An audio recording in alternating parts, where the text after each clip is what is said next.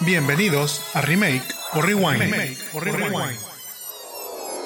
Hola, ¿qué tal a todos? Mi nombre es Jaime Garza y me acompaña Mónica, ¿tú? Para los que nos escuchan por primera vez, aquí recomendamos películas y series, platicamos noticias no tan relevantes y recordamos películas con las que crecimos, las criticamos y luego pensamos actores que podrían hacer un remake hoy en día. Todos los martes subimos un capítulo nuevo y nos pueden escuchar en su plataforma de podcasting favorita como Remake Rewind. También nos pueden seguir y ver en los Jamones Podcast, ya sea en Facebook, Instagram, YouTube y TikTok. No olviden dejarnos un like y compartirnos si nos están viendo en Facebook o YouTube. Y si nos escuchan en alguna plataforma de podcasting, póngale 5 estrellitas para poder llegar a más personas.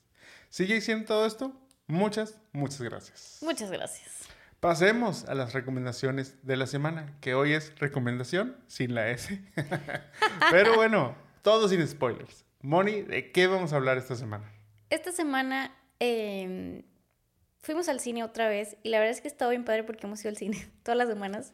Ya, este, Jaime... Hemos hecho el esfuerzo. Em, este, yo, yo, yo he sido el, renuente a esta, a esta cuestión, pero yo sé que a Mónica le, le, da gusto que, que, volvamos a esta tradición que, que teníamos ya desde hace mucho tiempo. Eh, pues obviamente se, se vio este, forzosamente detenida cuando la pandemia y todo eso, y como que me costó, me ha costado este, regresar a este ritmo. Hemos aprovechado y hemos tomado como excusa que se han estado estrenando este, películas que nos han llamado la atención, principalmente este, ahora semana tras semana. Eh, ya creo que lo mencioné hace poco, o bueno, si acaso el año pasado, en donde yo les decía, cuando es inicio de año se empiezan a estrenar películas malas.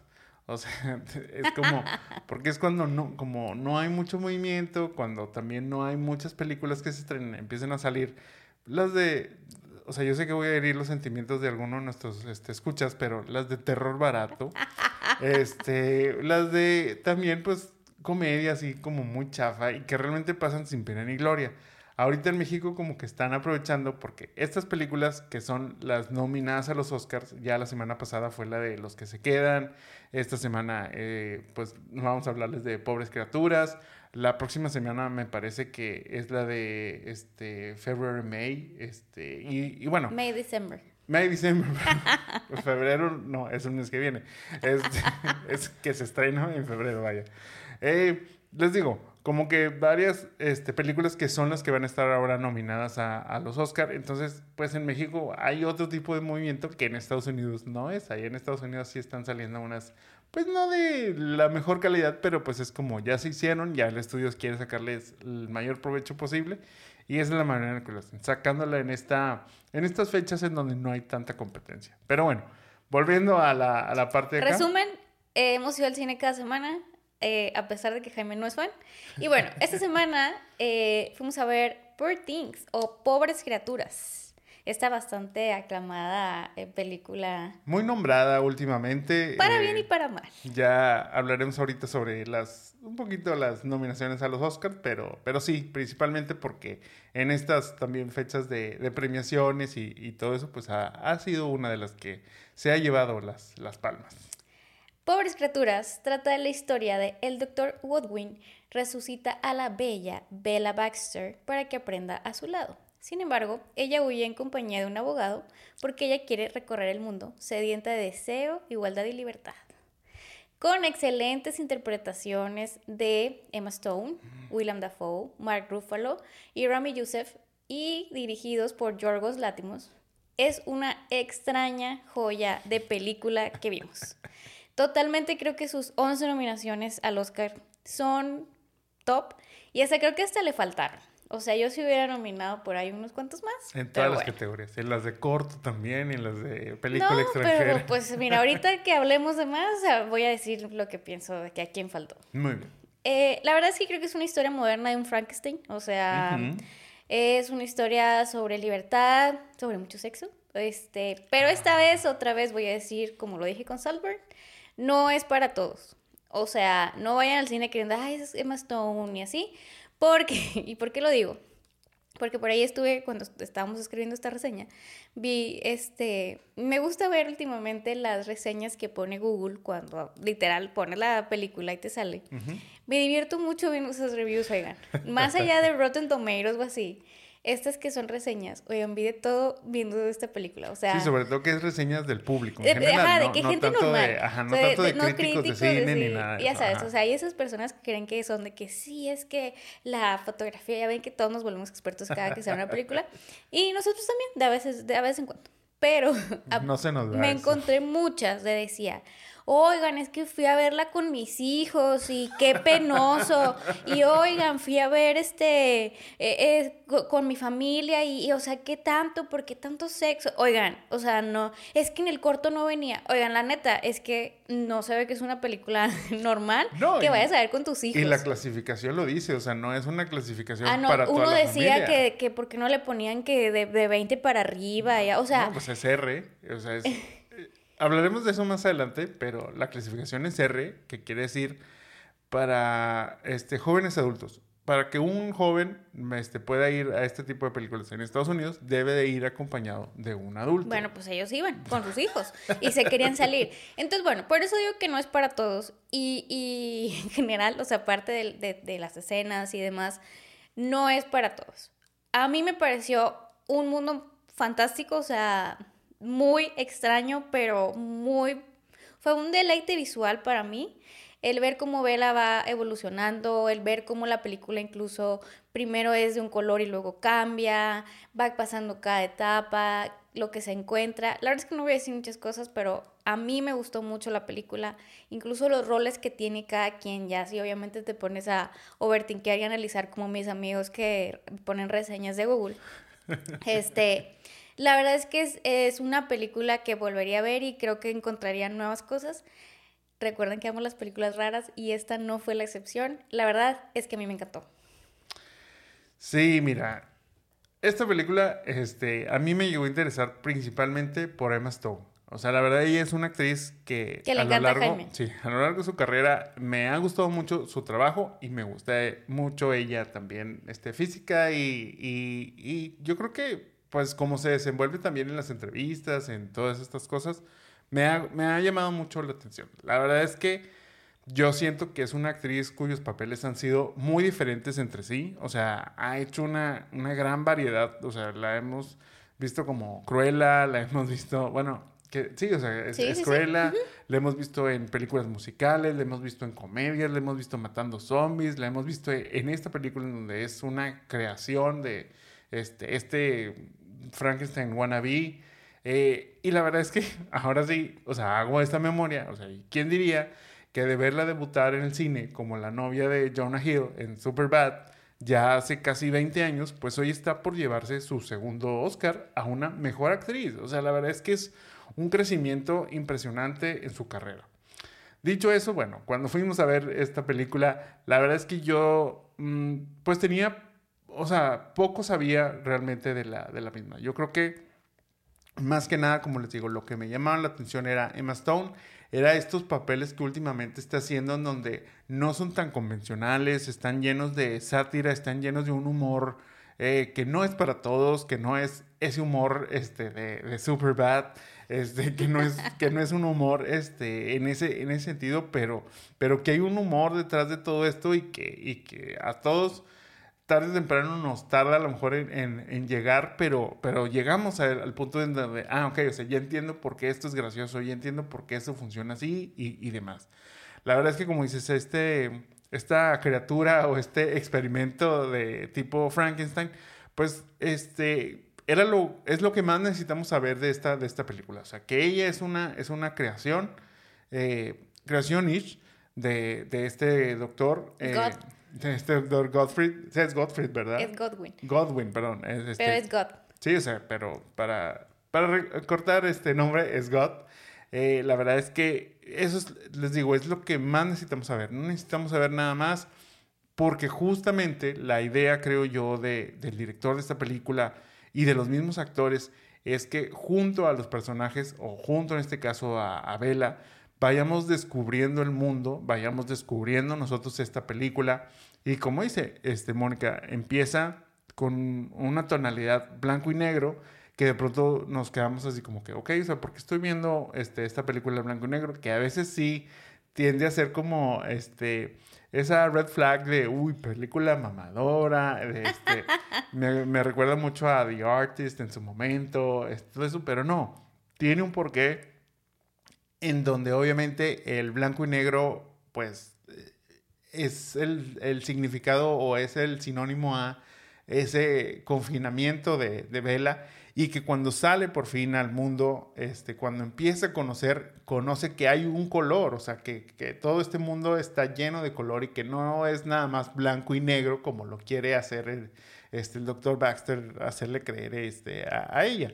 La verdad es que, como les digo, lo mejor de esta película es que descubran el mundo junto a este personaje por más que nosotros les podamos decir, este, oye, esto, esto, la verdad es que no, no tiene caso. Lo, lo, lo que vale la pena es que lo vean junto con, con ella. Eh, disfruten todo. Me gustó la película, como dice Mónica, no, no es una película eh, para todos, pero también no es una película que encontraríamos en el cine cada fin de semana. O sea, yo siento que por eso mismo vale la pena darle la oportunidad. Este, pues igual, si, si, si creen que, que este, pues se puedan sentir incómodos, o sea, como, como lo dijo Mónica y yo se los dije cuando hicimos el review de eso, o sea, si creen que hay ciertas cosas que, que les puedan incomodar, pues a lo mejor no, este, a lo mejor no vayan, pero si creen que puedan soportar más de este, un, un desnudo por ahí un, este, y un gemido también, pues yo creo que vale la pena. O sea, la verdad es que eh, no siento que, que quede de ver en, en este aspecto, o sea, en el aspecto de que vamos a ver algo distinto y que nos puede dar una percepción del cine, de este, la vida, de esta historia, incluso, o sea, cambia a través de... Eh, más adelante les voy a hacer un, comentario, este, pero, pero la verdad es que el personaje de, de Emma Stone, lo que representa, va más allá de un, este, un, un, actor, bueno, una actriz en este caso que está muy de moda ahorita y que, que le están haciendo más este fuzz al respecto cuando yo creo que el foco debería estar más por, por acá. Eh, bueno, ya nada más para, para, cerrar, o sea, Mark Ruffalo, muy bueno en, esta, en, esta, en, esta, actuación. William Dafoe también muy bien. Y Emma Stone hace un papel que es absurdo, pero sin llegar a lo exagerado. O sea, y la verdad es que lograr eso, como, como puse por ahí, ya denle el Oscar. O sea, por ahí incluso también hubo quien me dijo que Lily Gladstone podía, podía llevárselo por este, Killers of the Flower Moon. La verdad es que si la academia quiere ser coherente, no hay competencia y se lo debe llevar Emma.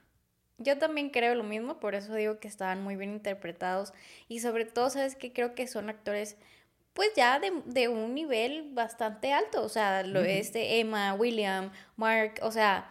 Oye, pero, Mark, Mark nos recuerda, o sea, creo que el mismo caso con Robert Downey Jr. este, este año haciendo el papel dentro de la película de Oppenheimer, Mark Ruffalo nos recuerda también que sabe ser actor y que no nada más son, son ajá, no nada más es que no nada más son Avengers, no nada más se dedican a hacer películas de acción, o sea, pueden hacer algo y que es algo muy entretenido y muy diferente. Pero aún así, o sea, creo que cada uno tiene, o sea, como su momento, ninguno como opaca a otro, más bien construyen juntos. Sí. Y la verdad es que les digo, o sea, están, este, o sea, están perfectamente casteados y creo que la historia, como dice Jaime, o sea, cada quien le va a dar una interpretación. O sea, a mí me dio muchas, así que bueno, quiero volverla a ver porque como que entendí esto y luego, y ya, bueno, te pones a ver, te quedar en una cena con alguien. Pero, pero la verdad es que sí, como dice Jaime, o sea, creo que es de esas películas que, que no te esperas, o sea, ni siquiera puedes decir. Es que no sabes qué esperar. O sea, les, les di un no hay intro, pero realmente no, o sea, no les dije nada porque realmente así es, pero no te esperas y creo que vas descubriendo esto con situaciones, sí, o sea, a veces es, es como medio incómodo, pero a la vez entiendes. Este, yo la disfruté mucho, o sea, la disfruté mucho, la volvería a ver, o sea, esas cosas que no se dan muy, muy, este, muy frecuentemente. Sí, sí, sí. O sea, yo creo que, que, eso yo también este, la recomiendo, aunque como ya lo mencionamos, entendería que no es para todos y a lo mejor no a todos les va a terminar gustando. Poor Things o Pobres Criaturas está actualmente en el cine y la verdad es que vale bastante la pena que vayan a verlo. Vayan, vayan a verlo y chequen cartelera. La verdad es que Ahorita, como les comento, muchas de las películas, a lo mejor de unas de ellas ya hemos hablado, como fue en el caso de los que se quedan. De Past Life. Eh, pronto viene este, Vidas Pasadas. Eh, la verdad es que, o sea, son películas que vale mucho la pena este, Verlas en el cine. ojo. Sí, y que muy seguramente no van a, so- a ser tan sonadas como, como otras. O sea, yo creo que aquí, este, Pobres Criaturas cuenta con el Star Power de, de Emma Stone. Pero por ahí escuchamos cuando estuvimos viendo los trailers de, de esta de Vidas Pasadas, pues gente así como haciendo comentarios de, uy, películas para chinos y así. No, o sea, es que no sabes lo que te estás perdiendo por ese prejuicio. Yo entiendo y a nosotros también a veces nos cuesta esa parte como que dejar de lado los prejuicios, pero, pero por algo, por algo llamaron la atención de, de la crítica y no solo de los Oscars, porque la verdad es que luego a veces los Oscars pues tienden mucho este, al queda bien y mucho también este, son los consentidos y luego a veces es como siempre gana Tom Hanks, este, siempre gana este, Meryl Streep y tipo Sí. cosas así. Pero yo creo que si han, si ya los hemos visto en los, en los Globos de Oro, si ya los hemos visto este, en los SAG Awards, si ya los hemos visto ahora en los Oscars y los hemos visto en muchas otras premiaciones, es por algo. Créanme que es por algo. Pasando a notas no tan relevantes de esta semana. Bueno, los Oscars, precisamente hablando de, de este tema, han anunciado ya ahora sí sus nominados para la premiación número 96, la cual se llevará a cabo el 10 de marzo. Oppenheimer fue la película con el mayor número de nominaciones, llevándose 13, aunque esa no es la noticia importante al parecer. La gente se clavó y la gente se centró mucho en que Margot Robbie no fue nominada y este, en, el- en la categoría Mejor Actriz y que Greta Gerwig no fue nominada a Mejor Directora. ¿Tú crees que fue justo o no fue justo esta cuestión? Ya nos va a salir este mood de somos expertos en cine, como ya, la semana pasada fuimos expertos en la nieve y los aviones.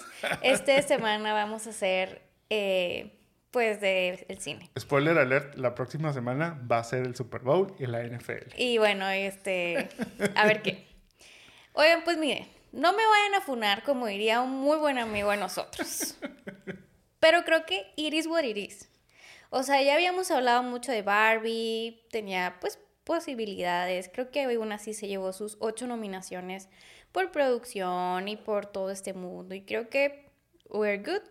Más bien creo que mi sorpresa fue la nominación de América Ferrara, que no había sido nominada en ningún otro previo, premio previamente. Y definitivamente creo que Ryan Gosling. O sea, siento que él eh, uh, fue el meme de que han estado poniendo ahí totalmente. De cómo se sorprende. A ver, pues porque ellos no, o sea, pues no los hubieran nominado a ellos y nos hubieran nominado a nosotros. Creo que en su momento, o sea, mi comentario va hasta ahí. Entiendo que luego Ryan Gosling sacó un statement que este sin, sin Barbie no hubiera habido Ken y sin ellos dos no hubiera habido la de esta. Creo que totalmente. O sea, va, pero este, si tuviera que nominar a alguien darle algo, pues sería Greta. O sea, y, y es como por tanto hype que hubo en la película. Pero quejarme de esto, pues entonces yo sí me quejaría de que, o sea, si vamos por la, por todo este tema de las mujeres y el patriarcado aquí, pues mira, el snob mayor fue Celine Song por Past Lives, o sea, es mucho mejor la película I'm Sorry. O otra vez sordearon a Leonardo DiCaprio. Y mi punto de, de- de hacer el review de Willem Dafoe es que él es mejor que Ryan Gosling. O sea, la neta, en la película yo hubiera nominado a William, digo, Mark sí está nominado, pero por ejemplo es way better William Dafoe que Ryan Gosling. Entonces yo creo que a mi conclusión, no sé si es justo o no, oigan. Luego siento que este, los Oscars son bien injustos en ese, en ese momento. ¿Te acuerdas cuando no nominaron a, Brian, a um, Bradley Cooper por A Star is Born? Y, hoy ¿cómo? Y, y demás. O todas las veces que han sordeado al pobre Leonardo DiCaprio. O sea, creo que algo vio la academia, o sea, en otras personas. Yo no digo que Margot y que Greta no lo merezcan, pero la verdad es que todo este hype de echarle la culpa al patriarcado y esas cosas, ojo, yo no estoy en contra de nada, solamente creo que hacen esto por el marketing que se dio, o sea, por todo este hype que fue muy bueno, por cómo se abordó el tema de Barbie y las mujeres y así. Yo soy la primera mujer empoderada que es demás, Pero oigan, la es que Barbie fue buena y así, pero la Margot no está a la altura de Emma. O sea, si ven las películas, vean las películas para poder hacer un juicio un poquito más así. No está ahí. Mm, me voy a enojar porque no nominaron a Greta Lee de Past Lives. O sea, Sochi's Life, Margot y Greta. O sea, así es la vida. Mejor enójense porque nominaron a Ryan y América que porque no nominaron a ellas. Miren, yo aquí pondría este el meme de pues al chile que bueno, pero me vería muy mal. Entonces, lo que le voy a decir, no, miren, yo ya les había advertido desde los globos de oro. O sea, esto, o sea, para que dicen ahí que luego estamos, somos expertos de una semana, pues a lo mejor podría ser, pero ya se los había advertido. Y les dije, Barbie no va a sorprender en los Oscars. Y aquí está la muestra. O sea, les digo, inexpertos no somos. Estudiamos comunicación. Sí, sí, sí, O sea, algo, le sabemos un poquito al tema y sobre todo al negocio detrás de, detrás de todo esto. O sea, pero bueno, la gente lo toma como que los Óscares son machistas y misóginos y pues, ahí tienen, como mencionas, o sea, ahí tienen al pobre Ryan Gosling dando este, y declarando que todo es culpa del patriarcado y pues la neta, ¿qué necesidad también para él? O sea, pues él, él ya no puede disfrutar realmente su nominación. Ahora, ni va a ganar. O sea, y hubieran nominado a Margot Robbie, no iba a ganar. Y hubieran nominado a Greta Gerwig, no iba a ganar. O sea, entonces también, pues ya siento que es como vanidad, ¿saben? O sea, logró mucho Barbie, logró mucho este, todo eso, pero pues, pues, yo creo que, mira, o sea, ya vamos en la premiación, les dije, la premiación número 96, o sea, estamos a cuatro años de 100 entregas de los Oscars y aún no entendemos que esta ceremonia no premia lo popular, o sea, y ni lo que le gustó más al público, premia, o sea, premia cosas que solo ellos ven y solo es, este, pues ya no nos, no, no nos, no nos gachemos tanto en, en esa situación. O sea, el, el 99% de veces las ganadoras este, son películas serias principalmente, o sea, y que pues, pues en este caso no es que el tema no, no sea importante para la academia, pero pues creo que a lo mejor la forma en la que se, se abordó, pues no fue una que les haya gustado y, y como dices, o sea, such is life. Eh, yo les decía, o sea, en el caso de Margot Moda, digo, perdón, Margot Robbie, este, Emma Stone, o sea, vayan a ver esta, esta película de Pobres Criaturas, volvemos a hacer el, el comercial.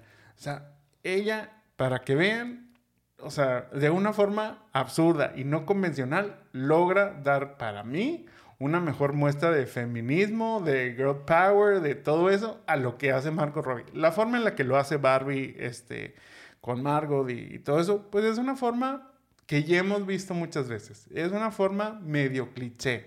Incluso el discurso de, de, esta América Ferrera, pues ya lo esperaríamos y ya lo hemos visto de, otras películas y ya lo hemos visto este, en otras actrices y que no han sido nominadas ni han sido tan aplaudidas. Y realmente, si uno se queda analizando el personaje de Bella, interpretado por Emma Stone, o sea, está 10 escalones arriba en cuanto a girl power, en cuanto al feminismo, en cuanto a todo esto, la liberación de la mujer, o sea, todo eso está 10 escalones arriba que lo que fue Barbie.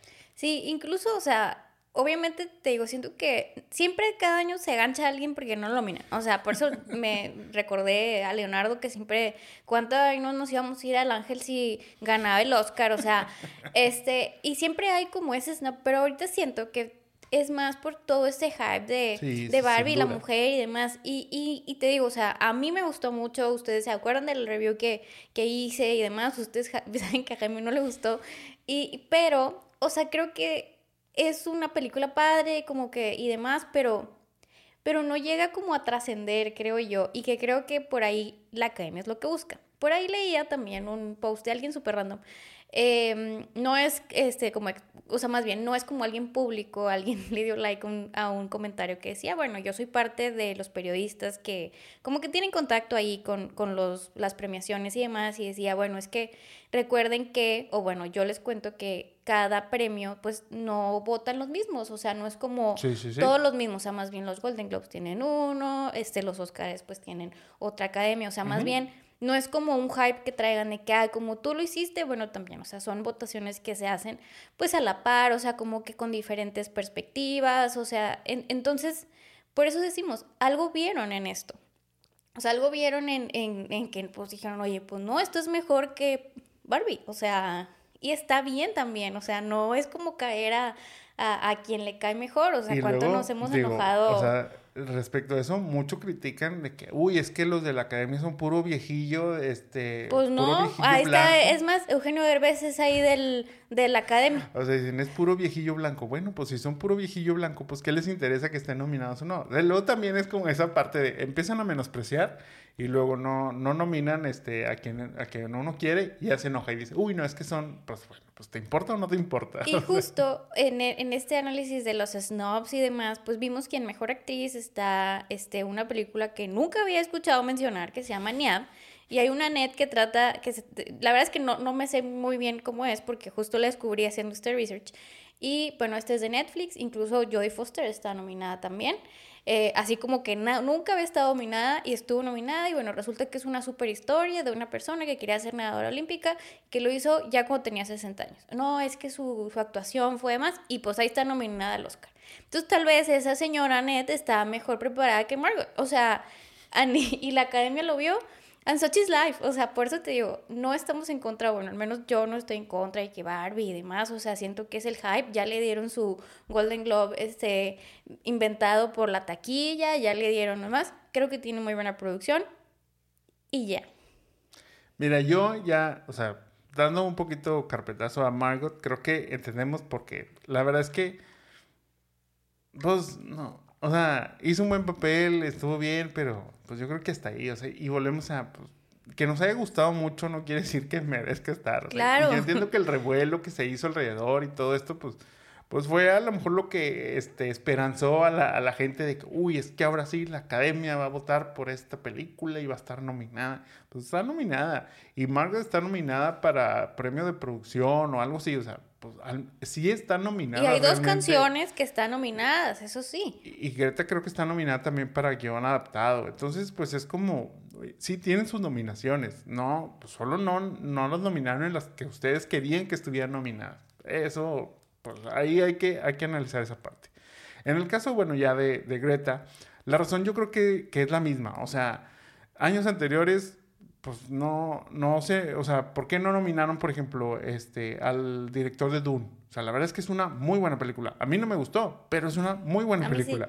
Eh, ¿Cómo no, no nominaron al director de Top Gun Maverick? O sea, la verdad es que es una muy buena película, muy bien hecha. Eh, incluso a James Cameron no lo nominaron por Avatar en El Camino del Agua. O sea, ahí vemos, ah, pero como son hombres, pues entonces no genera el revuelo que es el caso de Greta. O sea, yo también siento que en esta cuestión, o sea, de decir, uy, es que es por ser mujer, es que es por ser hombre, yo creo que no, o sea, o eres el, o sea, aparte... Yo creo que ahorita ya no. No, y aparte, o sea, son cinco, o sea, la categoría esta está limitada a cinco directores. Yo siento que los cinco que están nominados, Greta no es mejor que esos cinco. O sea, vaya, y no es mejor en esta película. Ahora, ella ya estuvo nominada creo que para Lady Bird, y que ahí sí concuerdo que vuelvo a, esa es una mejor película de una, una mejor versión de una chica empoderada, feminista, todo eso, o sea, todo eso que estamos, ajá, o sea, que están hablando mucho de Barbie, o sea, yo creo que ese es, ese es un mejor trabajo que, que esto, o sea, pero pues yo siento que en la lista esos cinco estaban antes que, que Greta. Y, pues, tienes un punto, fíjate. Y, a lo mejor si hubieran hecho, o sea, si fueran seis nominados, a lo mejor Greta era la seis, pero pues no, no le tocó. Y así es la vida, bien. Este, fíjense que, o sea, ahorita que decías sí me da cosita Ryan. Ya no, no es su primera nominación, ¿verdad? O sea, es su primera nominación, ¿no? Ya había estado nominado creo que no, no, por no recuerdo Stupid Love. No recuerdo si en, no, no recuerdo si en La La Land estuvo nominado. Se me hace que no, y ese también era como que, ah, no estuvo nominado. No sé, la verdad es que no me acuerdo. Pero si fue su primera, segundo, sí. Ni siquiera como que están dejando, o sea, que lo disfrute, se lo merezca o no, este, porque es como si él celebra, va a ser, uh, no eres como partidario con, con Barbie vive el patriarcado. O sea, no. Y me van, a, me van a arruinar mi deseo de que salga a cantar I'm Just Ken. O sea, porque sí está nominada su canción, pero yo creo que eso le va a hacer pensar este, dos veces si luego la gente va a decir, uy, ¿cómo está apoyando este, a los Oscars cantando? Yo creo que luego me van a arruinar ese, ese sueño que Apenas tengo. iba a decir, Jaime Vidente dijo que, que I'm Just Kidding este, fuera a cantar. Este, changuitos, y vamos a hacer ahí una petición de change.org para que, por favor, este, Ryan Gosling cante en vivo la canción de I'm Just Ken. en Con, los- en aparte los con Oscars. todos los Kens, o sea, estaría muy cool. Estaría muy bien, sí me gustaría que también a, este, invitaran a todos los que, los que hicieron su A su ver, ¿por qué versión los otros no es de que, ah, Shrek"? no, no me nominaron, no me invitaron? Les digo, ya realmente, o sea, yo entiendo que nos, nos gusten mucho ciertas películas, o sea, es como por decir, uy, yo me estoy ganchado con la vida porque nunca nominaron a Volver al Futuro. O sea, pues no, pues o sea, para mí es la mejor película, pues sí, para mí, pero no es la mejor película, yo lo entiendo, y no por eso merece estar nominada como aquí queremos que esté, que esté nominada. O sea, yo creo que una cosa no demerita la otra. O sea, la verdad es que disfruten Barbie, disfrútenla, verla una y otra vez en las plataformas. Si la vuelven a poner en el cine, vayan a ver al cine. Pero pues el que esté nominada no le va a quitar el valor que ustedes ya le dieron. O sea, no le va a quitar el significado que ustedes quieren que o encontraron dentro de o sea, to- toda esa parte. Pues yo creo que, que debemos entender que este, por más que el drama este, fluya bastante por, por nuestro cuerpo, pues en este caso estamos haciendo más drama de lo que deberíamos y pues de alguna manera eh, los medios y de alguna manera como que todo este esta oleada en redes sociales pues hace que los que sí están nominados que en este caso de esa película que en este caso es Ryan Gosling e incluso América. digo a lo mejor América pues sí le vale porque ella no está siendo atacada en ese sentido pero en el sentido de que el- para Barbie están diciendo, no, es que se está atacando, el patriarcado no se está atacando. Entonces, pues Ryan Gosling es parte del patriarcado. Y Ryan Gosling ya mencionó ahí un poquito acerca de sí, o sea, lo que menciona, de, decías ahí de su entrevista, donde él decía, sí, pues es que esto es el, significado de Barbie. La verdad es que yo siento que él se sintió forzado a dar esa, esa declaración. Se sintió como que con esa culpabilidad de decir, es que sin que no hay, no hay Barbie. Estoy de acuerdo. Pero también hay veces en donde las películas se las roba alguien más y no el protagónico. Y yo creo que aquí, pues, pues, Greta Gerwig le hizo el guion para que Ryan Gosling se robara este, la película. Y fíjate que, que, o sea, reaccionando al statement, eh, la esposa, la Eva, que siempre se ordea y nunca la lleva, a ver si ahora sí la ya, lleva. Ni ya ni me acordaba que ella era el Bueno, esposo. ella sacó un statement también, o un tuit, o ya sabes, este, un ex, eh, diciendo, o sea, que, que ella estaba muy orgullosa de, de Ryan, de, de esta nominación y este logro, por todas las críticas que había recibido cuando tomó el papel, o sea, como que lo ven de que, ay, pues el, el no sé qué, y como, como quiera si se acuerdan, eh, cuando salió Barbie, la campaña era, he's just Ken, o sea, de- eh, también luego demeritándolo y así, ándale, fue el que nominaron al Oscar. Tómala. Entonces, como que, digo, no me acuerdo exactamente qué decía, pero sí decía como que ella estaba muy orgullosa de él porque había logrado eso por todas las críticas que había recibido cuando tomó el papel y que todo el mundo le decía que no y demás. Entonces, bueno, pues también hay que celebrarle que he just can, pero está nominado al Oscar. y que le sacó el mejor provecho que le pudo haber sacado. Luego ya no, ya no nos gustó y, y ahí pues ya no es bronca de él. O sea, yo les digo, pues la película, la dirección, el guion, se lo hizo Greta y él lo, ahora sí que he owned it. O sea, pero bueno, ya este, pasando este, o cerrando un poquito este tema, en cuanto a la lista de nominados, la verdad es que no los vamos a aburrir mencionándolos. Eh, seguro pues ya han visto post al respecto eh, y si no, pues lo pueden buscar por ahí. Eh, ya más este, cercanos a la, a la ceremonia, sí les diríamos un poco más sobre nuestras predicciones, este, porque incluso, bueno, tenemos películas pendientes eh, que queremos ver para poder ya como que darles una más acertada, este, Ya casi vemos a Oppenheimer, oigan.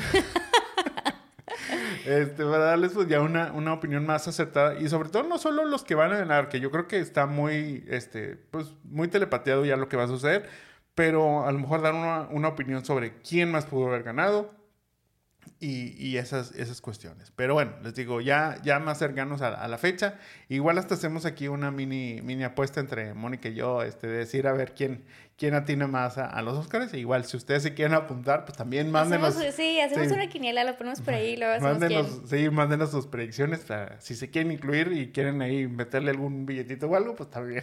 Este, va, va. Si jugamos. no, just for fun, jugamos también. por likes nada más. bueno, pasemos ahora a lo que serían nuestras películas más esperadas para este 2024. Ya sé que ya estamos más en febrero, o sea, ya se nos está pasando. Incluso, bueno, hay unas películas que ya salieron que pudieron haber estado en esta, en esta lista, pero vamos a platicarles sobre qué películas estamos esperando ver este 2024. Eh, obviamente ya a partir de febrero en adelante, pero eh, pues creo que es interesante como que conocer qué viene nuevo este, y qué realmente, eh, en este caso, bueno, somos, somos nosotros dos, pero qué realmente estamos esperando del cine y qué realmente es lo que nos llama la atención. Empiezas tú, Moni. Va, yo ya estoy lista para ver Dune Part 2. Estoy lista para ver a Zendaya y Timothy, listos para salvar al mundo este primero de marzo con la parte 2 de Dune. Uy, no, este, paso, pero... Pues, pero va a tener que ir al cine conmigo. Ahí voy a tener que estar, la verdad. y esta, este, creo que no habíamos contado la anécdota, esta de la parte 1, todavía salió en pandemia y la fuimos a ver al autocinema. Oiga, no vimos nada. No se veía nada. O sea, la tuve que venir a ver aquí en la tele porque cuando ya salió, porque pues estaba todo oscurito y así, entonces bueno, esta vez no me va a pasar y vamos a al cine. Mala, mala, la verdad es que, bueno, o sea... Les digo, a mí, a mí no, no me gustó, o sea, no sentí que fuera una película. Fíjate que, o sea, raro, pero no sentí que fuera una película para mí. A lo mejor tuvo que ver eso que no se, no se vio tan bien en el cine y ya no me llamó la atención verla aquí en mi casa, pero bueno, pues esperemos que esta, esta parte 2 sea, sea un poquito más interesante. También se van a reír porque aquí es donde está la disparidad de gustos que tenemos, este, Mónica y yo. A ver, vamos a ver en cuántas ahí logramos coincidir. Yo la que estoy esperando ahora es este es la de Lisa Frankenstein. O sea, esta, es, fíjate, esta película eh, está escrita por Diablo Cody, que es la, la, escritora de Juno. O sea, la historia trata de una chica quien al no poder encontrar una buena pareja, decide este, crearla usando cadáver, este, hay un cadáver que desenterró y otras partes ahí de... le va a salir ahí como vela. Sí, sí, sí. Me dio risa porque ya cuando la vi dije, es muy similar, aunque obviamente entiendo que esta va a ir más por un lado de la comedia 100%, un poquito más este, este teen comedy y tipo cosas así. Como les digo, este es un tipo de película comedia oscura, creo yo, este, en, esa parte que me puede gustar bastante. Y me recordó mucho a la de Warm Bodies. Este, una que salía ahí Nicholas Holt, donde él era un zombie que se enamora de una chava y tipo eso. Muy similar, te digo, a esa y muy similar a la otra que, que mencioné hace poquito, bueno, hace ya unos este, episodios, Spontaneous. Está con Catherine Langford. La verdad es que es una igual, o sea, yo siento que va a tener ese, ese, ese mismo vibe esta sale ahora el 9 de febrero. Este, y siento que puede ser un buen plan para, para San Valentín. Como les digo, cuenta con, con la dirección de, de, Diablo Cody, pero también está dirigida por Zelda Williams, que es la mm. hija de Robin Williams. Ay, mira qué padre. Sí, deberíamos ir a verla, totalmente. Yo creo que esta la descubrí ahora que fui, estuvimos yendo al cine. Y no había visto que Ryan Gosling y Emily Blunt iban a hacer una película de Fall Guy. ah, pero ahí sí lo nominan. Ah, no, porque además, bueno, eh, The Fall Guy. Este, me llamó la atención, digo, creo que ya lo había visto, yo no había visto el trailer, pues salen estos, digo, simplemente Ryan Gosling y Emily Blunt juntos creo que van a ser increíbles, pero bueno, está basado como en esta, este, en este doble, en esta historia del doble maltratado y pasado de moda, que está trabajando en un set de cine, eh, la hace doble la estrella y la estrella desaparece. Entonces, como que está ahí, se ve interesante. Yo creo que sale en febrero. Este, no, sale, sale en mayo. ¿Sale en mayo? Porque justo era también mi, mi segunda ah, este, en la lista. Ya coincidimos, conseguimos en una por fin. Este, sí, o sea, esta sale en mayo 3, este, el 3 de mayo va a ser ya una película más para las de, las de verano. Sí estaba proyectada para ahora inicios del año, pero como que decidieron ahí moverla. Yo creo que un poquito también con, con la, la, huelga y eso se, se movió un poco la, la producción. Eh, está interesante, la verdad es que sí es una, una comedia de acción que me, que me llama la atención, donde también, como dices, es que Ryan Gosling tiene ese charm y no es un charm de ahora de, que, no sé, la verdad es que yo, este, me ha gustado mucho sus actuaciones, ahorita que, que mencionaste la de Crazy Stupid Love, eh, yo creo que desde ahí fue con, donde él me ganchó mucho como, como actor. Obviamente no me iba a ganchar como Noah en el diario, eh, Aún Este, así The gacho. Notebook, o sea, mm, o sea, sí, pero no. Este, pero, pero yo creo que a raíz de Crazy Stupid Love, ahí fue donde me empezó a llamar mucho, mucho la atención lo que hacía. Tiene, o sea, trabajos de estos dos tipos en donde él es el, el galán, pero en donde también sabe ser, este, pues, como que te- estas películas un poco más oscuras, o sea, incluso, bueno, eh, estu- los- estuvo en Drive, estuvo en, en la de, este, ay, se me va a ir el nombre, esta segunda parte a la de, ay, la de Harrison Ford, se me, se me fue el nombre. La Blade Runner. La de Blade Runner, muchas gracias. Este, Blade Runner 2099. Este, la verdad es que creo yo que, que, que esos papeles son divertidos. Obviamente tenemos ahorita la referencia de, de Ken, en donde es ese, esa comedia que también sabe hacer. Entonces, yo creo que va a valer mucho la pena. Y como dices, su, su ahí mancuerna con Emily Blunt. Vamos a ver qué tal este, les va. Eh, mayo 3 para esta película. Muy bien. Entonces ya me ganaste. La, que, Perdón. la que sigue. Back to Black profundiza la vida y carrera de nuestra querida Amy Winehouse, comenzando con sus primeros días a principio de la década de los 2000 cuando cantaba música jazz en Londres y terminando con su ascenso a la fama como cantante ganadora de un Grammy con éxitos como Rehab y Back to Black. Esta creo que será en mayo. Yo creo que ya la quiero ver. Mm, la Jaime verdad no la es que quiere ver. no, este, no, no me llamó mucha la atención. Sí, sí la vi ahí en, la- en las listas del, del esperado. Yo ni siquiera sabía que venía esta película. Tú me la comentaste hace unos, unas semanas, por igual por la actriz que la que Si la iba- actriz salía en la serie que veía Los Godines, este, primero pensé que no se iba a ver, o sea, como que... Sí, vi, una foto y dije, ah, pues sí se parece, pero... Como la que cuando la vi dije, no se parece, pero luego ya la vi caracterizada y bueno, pues ahí le da un airecito a Sí, Amy. o sea, te digo, Amy, pues hay que este, descanse en paz y, y lo que tú quieras, pero, o sea, su música fuera de Back to Black y Rehab, yo creo que no conozco poco eh, y no me ha llamado tampoco la atención, entonces, pues bueno, que, este, qué chido que viene esta película, pues iremos, este, iremos a verla. Yo lo que sí estoy esperando es Deadpool 3. No creo que deba dar mucha explicación, pero pues la 1 fue muy buena, la 2 cumplió también y esta tercera parte yo creo que trayendo nuevamente a Hugh Jackman como Wolverine y aparte uniendo a los universos de Marvel, o sea, bueno, del MCU acá con, con Marvel, los de Fox, este, a los X-Men e incluso, bueno, pues al, al universo de Deadpool, pues toda esta nueva mezcla, yo creo que ya, por, por simplemente este hecho de toda la unión de universos, vale mucho la pena. Encima se rumora también pues que regresan muchos este, actores que ya participaron en películas anteriores, como lo han sido eh, pues distintos mutantes en, en los X-Men, como también eh, de Daredevil. Yo creo que ahí se rumora que Jennifer Garner podría volver. Ya los este, van a juntar a en todos, su papel así de que sí, ya O- tú también. otro de los rumores es también este, este Ben Affleck como Daredevil, también los Cuatro Fantásticos, los originales, entonces ya, o sea, Deadpool toma todo mi dinero. También la busqué. Sí, ya. ¿Cuándo sale Deadpool? Julio, julio 26. Muy bien, película de verano. Sí, sí, sí. Otra película de verano, creo yo, es A Quiet Place Day One. Mm, Regresa el Quiet Place, pero ahora con una precuela, con Lupita Nyong'o y Joseph Quinn. Eh, igual está producida por nuestro querido John Krasinski. Está producida, pero no está dirigida. No, ahora no.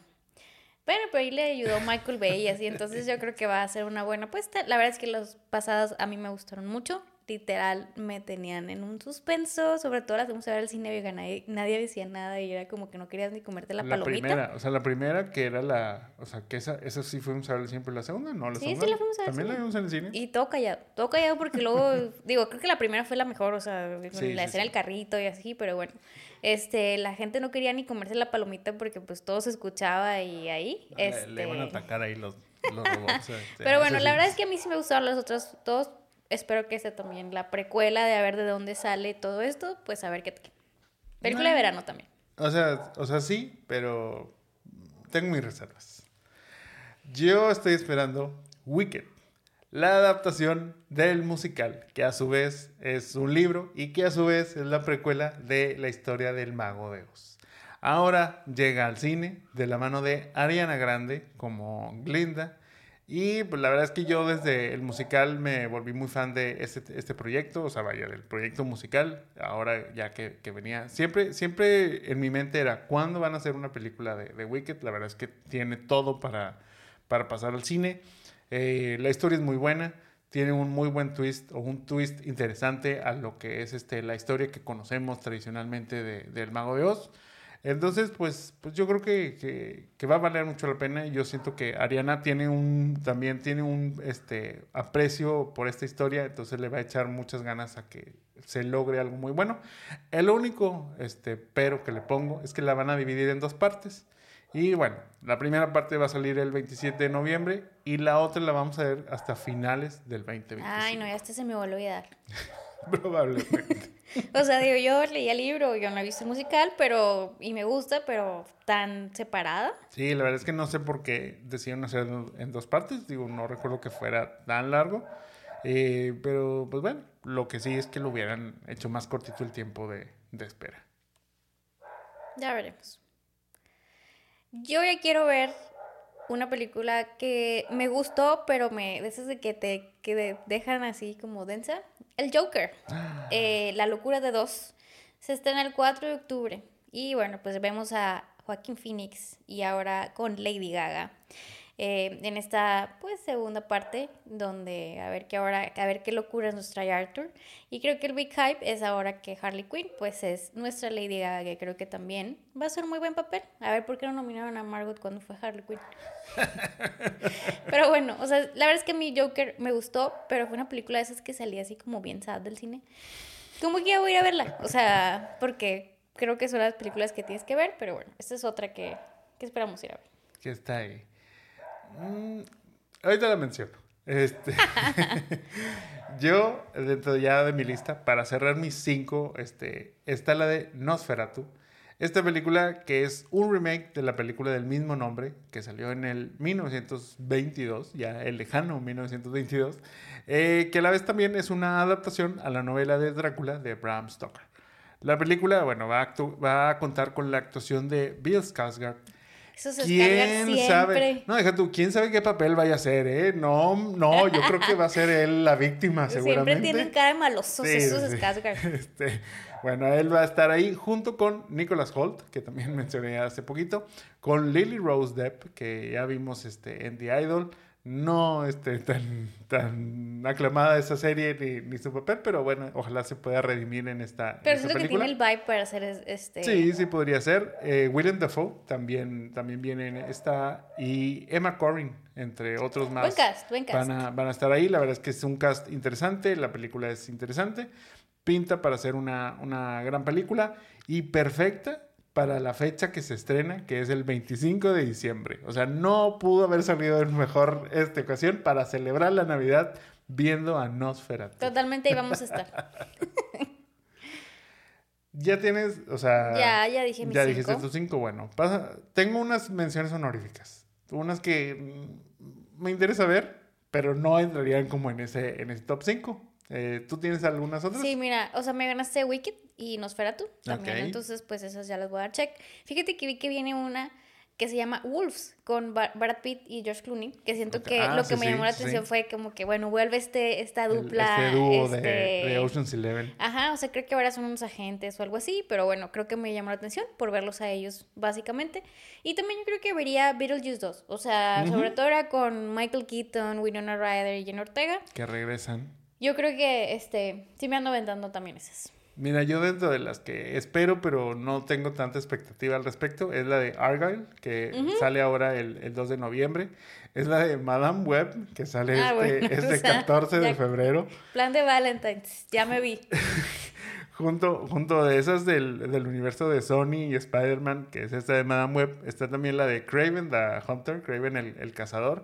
Este es al 30 de, de octubre. La verdad es que cero expectativas, porque incluso, o sea, las espero, pero luego si veo reviews muy malos, no las voy a ir a ver. O sea, porque eso ya me pasó con Venom 2. Eso me pasó con, con la este, de... Es más, hasta sale la 3 este año, ¿no? Sí, sí, sí. Este, que también está en mi lista, que igual, o sea, digo, las puedo juntar. O sea, es Madame Web, Craven, Craven the Hunter y Venom 3. Las voy a ver a mis reservas. Bueno, la Madame Web va a ir a verla. Madame Web voy a caer. O sea, esa sí voy a caer. Este, guiño, guiño, Sidney Sweeney. está- Vestida de Spider-Man, aparte. ahí, Me de dijo, Spider-Man, o sea, que- "Ve- Sweeney, Sweeney, vestida de Spider-Man. O sea, se cuenta que fantasía de Jaime. O sea, obviamente vamos a ir a verla. Esa sí está ya, está así como marcada en rojo de, este, nuestro calendario. Pero Craven the Hunter y Venom 3, o sea, como les digo, me voy a esperar a ver los reviews. Eso pasó con Venom 2 y eso pasó también con la de Morbius de Jared Leto. Todas pertenecen a este nuevo universo que Sony está forzando. Este, por lo mismo, como que ahí es donde tengo mis dudas. La verdad, esta, esta de Venom 3 no espero nada. O sea, así como Venom 2 de perdido sí tenía como, ay, bueno, pues es que va a salir Carnage. Este, y lo va a hacer este, mm, eh, se me fue el nombre de, el de, mm, el de Hunger Games. Eh, ¿Cómo se llama? Este... Pita Melark, No, no, no. O sea, el que era el mentor. Este... Alfie. O sea, sí, pero ¿cuál es, cuál es su nombre, re- su nombre de la vida real? Él. Bueno, este, el que es Carnage. Este, aquí em, les digo, e- esa era como mi, mi expectativa. Después vi que era muy mala. Entonces dije, no, la verdad es que me espero que salga en la tele. Salió en la tele y no la he visto. Eh, entonces, bueno, pues esos tres ahí en, esta categoría de, ok, tal vez las vaya a ver. Este, las otras, o sea, las que dijimos en nuestro top, es seguro que si vamos al, al, al cine a verlas. Estas, bueno, tenemos ahí nuestras reservas. Si nos sale un plan este, más entretenido, las vamos a, a dejar pendientes. Otra también sería la de Beetlejuice 2. No sé qué esperar. O sea, o sea, entiendo que pues hay ese hype. A mí me gusta mucho la de Beetlejuice 1. O sea, sí es una película que me gusta, pero por lo mismo yo siento que no veo eh, cabida a un Beetlejuice 2, Beetlejuice 2. Y... ay, Igual hacen un spin-off y Jenna Ortega se ponía a bailar tipo como Merlina. Ajá, o y sea- siento que por ahí va el vibe. O sea, pero siento que luego también ya Jenna Ortega empieza a caer en hacer los mismos personajes. O sea, este, entonces es como, ay, bueno, no sé. Entonces por eso está ahí como que pendientes. Joker Folia Do, la verdad es que ay, a mí no me gustó la, la 1. O sea, vaya. También, esto- también saliste triste. Pues déjate que salí triste, o sea, no, no, no me, no me impactó como mucha gente lo, lo hizo. Este, y esta dos, igual, tengo mis reservas. La verdad es que yo estaba muy contento que dijeran que, o sea, que ya ves que y, o sea, tanto el director como, como Joaquín habían dicho, no, nada más vamos a hacer una y no sé qué. Y yo dije, qué bueno, o sea, qué bueno, porque la verdad es que no tiene caso que nada más Y se ganó el Oscar por, por Joker, ¿verdad? Ah, sí, creo que sí. Este, sí. Eh, y ahí es donde yo digo, ay, la están forzando. O sea, enti- entiendo. Mira, mi, realmente mi opinión real de esta película es que Joker ahí nada más es para jalar gente. O sea, esta película no es necesario este Joker porque o sea, Joker no necesita de esta película y esta película sí necesita de Joker. Eso es, eso es lo, que, lo que quiero decir. O sea, siento que si no se hubiera llamado Joker la película y hubiera tratado de una persona random que se vuelve loca y que tipo hace todas estas cosas, no hubiera tenido el mismo impacto que si Ah, se pues llama no. así. Eso es a lo que voy. Y la verdad es que la historia del Joker es una historia que no tiene un origen, entonces hacerle un origen aquí pues es como, ok. Esta segunda parte, ojo, porque es un musical. Por eso Sí. sale, o sea, por eso sale Lady Gaga.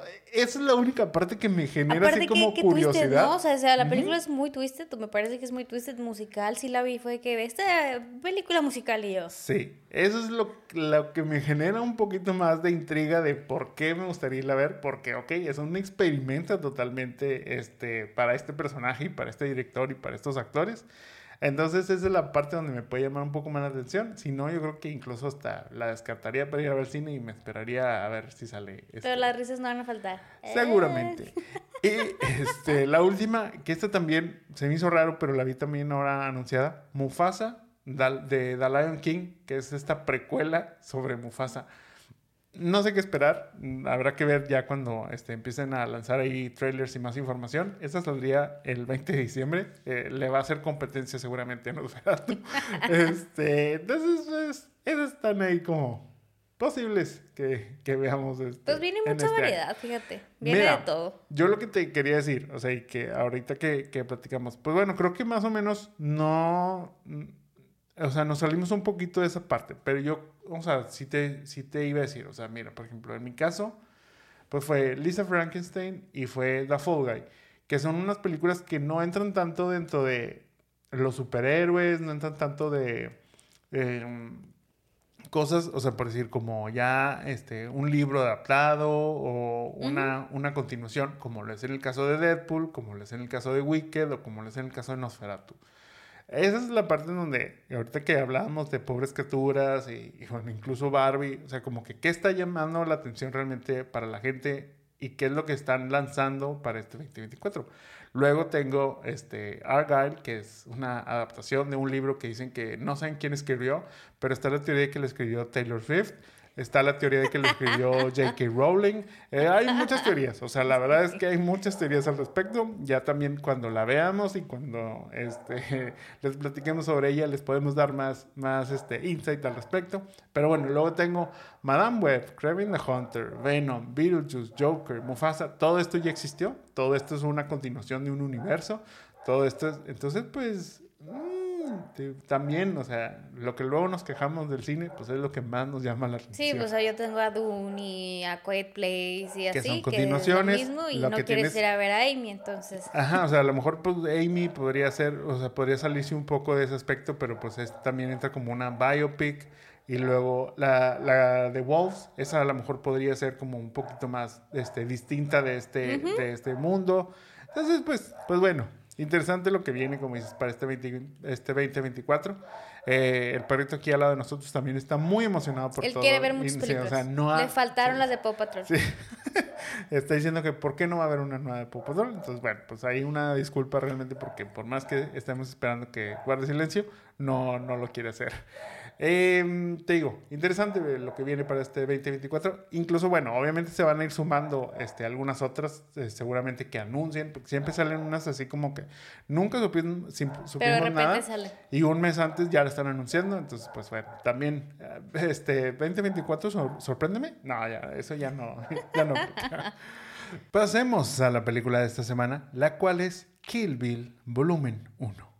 Protagonizada por Uma Thurman, Kill Bill cuenta la historia de la novia, una asesina, quien entra en coma por cuatro años tras haber sido atacada por Bill, su ex jefe, así como el grupo al cual pertenecía, las víboras letales. Después de regresar de la muerte, la novia decide comenzar un camino de venganza contra aquellos que la atacaron. Kill Bill fue escrita y dirigida por Quentin Tarantino, siendo esta su cuarta película tras haber hecho Perros de Reserva, Tiempos Violentos y Jackie Brown. Kill Bill tuvo un costo de 30 millones de dólares y logró una taquilla de 180 millones. En Rotten Tomatoes tiene una calificación de 85% por parte de la crítica y 81% por parte del público. A nuestro amigo Roger Ebert le encantó, le dio 4 de 4 destacando a Quentin y describiéndola como una película brillante con el sello Tarantino. Mm, Pocas veces que le han gustado mucho a Sí, yo, o sea, yo creo que, o sea, yo no, yo no lo vería él como tan fan de, de Quentin o de sus, de pues sus películas, pero aquí yo veo que, que él lo aplaude bastante. Y bueno, a ti, ¿qué te pareció Kill Bill? Ay, es que totalmente, este, esta es película totalmente para mi hermana Tita, que le dije que le iba a dedicar el próximo capítulo del podcast. No le he dicho que vamos a hacer Kill Bill. Ah, Hoy va a descubrir que lo hicimos. Pero es como, o sea, no voy a decir que es como una tradición, o sea, sí, pero es una película que disfruto mucho ver con mi hermana después de Love Actually.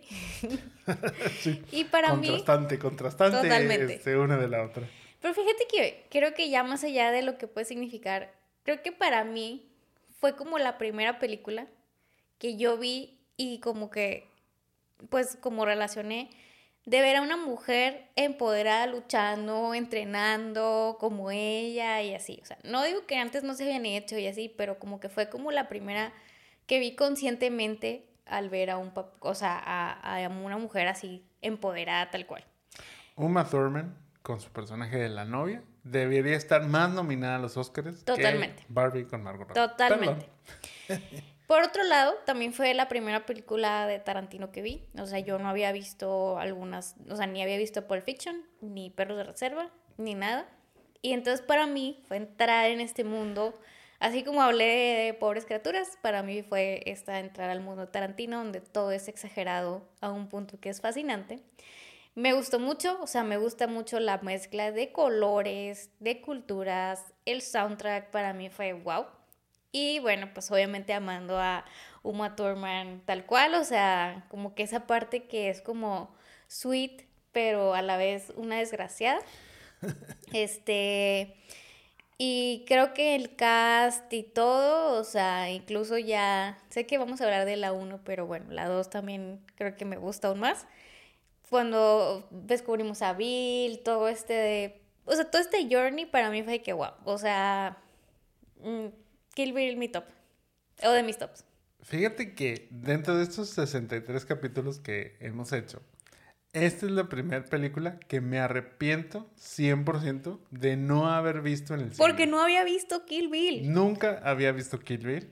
La verdad es que, o sea, creo que esta, digo, aún y que ya la, ya la vimos, o sea, si me entero próximamente, en un futuro, que la van a poner en el cine para una proyección así, totalmente iría a verla. O sea, o sea, siento que la experiencia en el cine va, o sea, va a ser otra totalmente, pero ahora que la vi fue así como, wow o sea, ¿cómo no vi esta película mucho más antes? Ya, no, ya ni siquiera digo en el cine. Pero, o sea, mucho más antes. La verdad es que, eh, te lo dije en ese momento, eh, Kill Bill para mí ha sido como un gusto adquirido.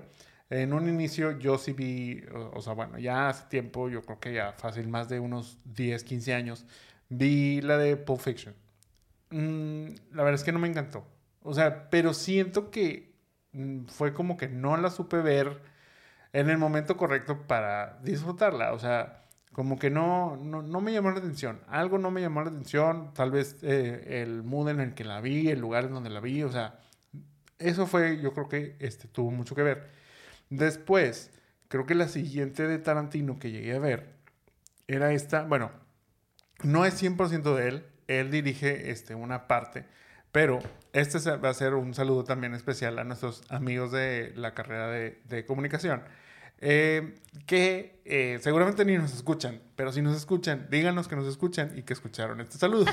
Este, pero yo recuerdo que durante unos primeros semestres ellos traían mucho el hype de Quentin Tarantino. Incluso coincidía que Quentin iba a venir en marzo a un, este, al festival de Morelia y, y tipo todas esas cosas. Entonces como que coincidía esas fechas y armaron, recuerdo, un, un, este, pues un evento, y sabes que eso es para recaudar dinero, para nada más robarle a la gente. Este, eh, un, evento en donde, bueno, la temática, este, precisamente era eh, la película de Dead Proof, que te, te, la, te la comenté, en donde él junto a Robert Rodríguez este, dirigen ahí, son como unas especies de, de cortitos, o, o sea, sí, o sea, son, son cortitos que a, su vez se han vuelto en un futuro ya películas más, más largas. E incluso dentro de esa película de, de Dead Proof está un, hay como un, al inicio hay como un tráiler de películas. Entonces, en, ese, en esos inicios está eh, el personaje de Machete, que luego, bueno, se vuelve una película y que, incluso tiene una, una, secuela con Lady Gaga también. Eh, entonces, bueno, ese fue como ya mi segundo acercamiento, pero donde dije, me encantan las películas de Quentin, o bueno, disfruto mucho las películas de Quentin, fue Bastardo sin Gloria. Totalmente. Que esa la fuimos a ver al cine precisamente, incluso fuimos con esos otros amigos de, de, la carrera, y la verdad es que ahí fue donde dije, wow, me encanta mucho, pero ahí sobre todo era, y tuvo mucho que ver, eh, el aspecto de, cómo le gustaba o, cómo ha tomado esta tendencia, porque ha sido algo que, empezó a tomar y luego ha hecho, ha retomado de de este, centrar sus películas en, hechos históricos, pero cambiar los, los, resultados de una manera que lo hace muy divertido también y muy interesante. Lo hizo también en Once Upon a Time in Hollywood y se rumora que lo va a hacer ahora para su, su película de El Crítico. Eh, entonces, bueno, de ahí fue donde entendí que me gustaba mucho, pero no por eso fue como que, uy, ya, me muero por ver todas las películas de Quentin. No, solo fue como que, ah, ok, o sea, sí las, sí las, este, las puedo disfrutar.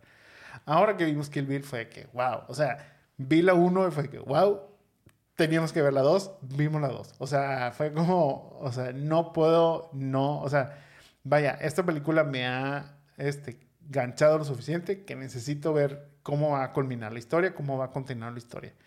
Y sí, o sea, creo que, o sea, lo que dices, todo este mundo dentro de, de colores, de, o sea, es que y, y, es una parte que me gusta también mucho, o sea, la música, o sea, la música es muy del estilo de Quentin.